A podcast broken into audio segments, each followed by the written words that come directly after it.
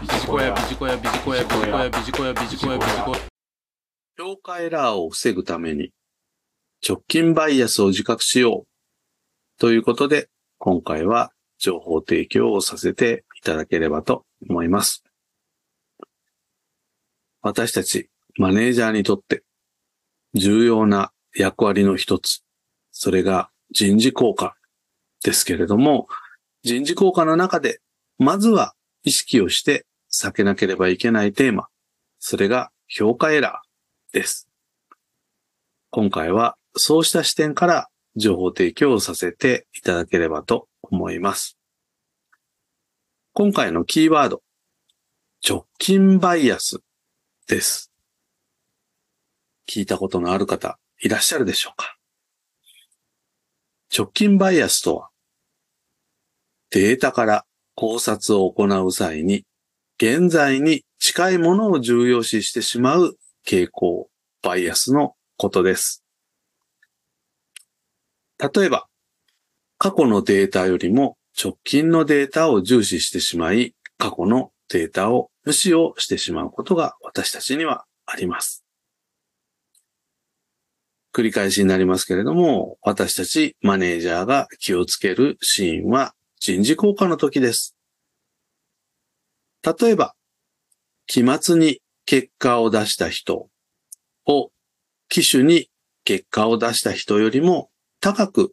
評価をしてしまうといった点で、この直近バイアスが見られます。また、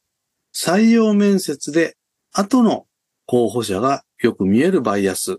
も直近バイアスのアリューと言っても良いでしょう。私たちマネージャーは自覚して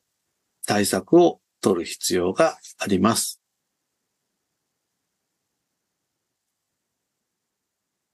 今回は直近バイアスの回避法、人事効果の視点で3点ご紹介をしてまいります。まず一つ目。私たちマネージャー自身がバイアスを認識することです。私たち一人一人、バイアスのない人というのは存在をしません。ですので、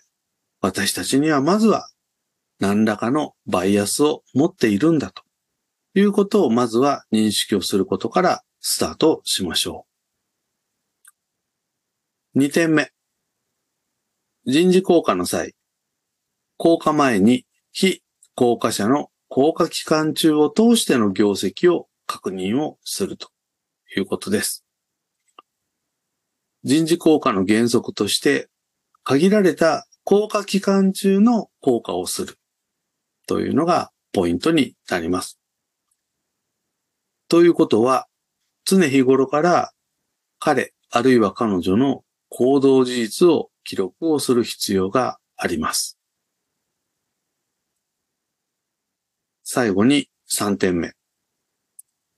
人事効果マニュアルや人事効果規定を再読をし、評価軸や評定項目を確認をする。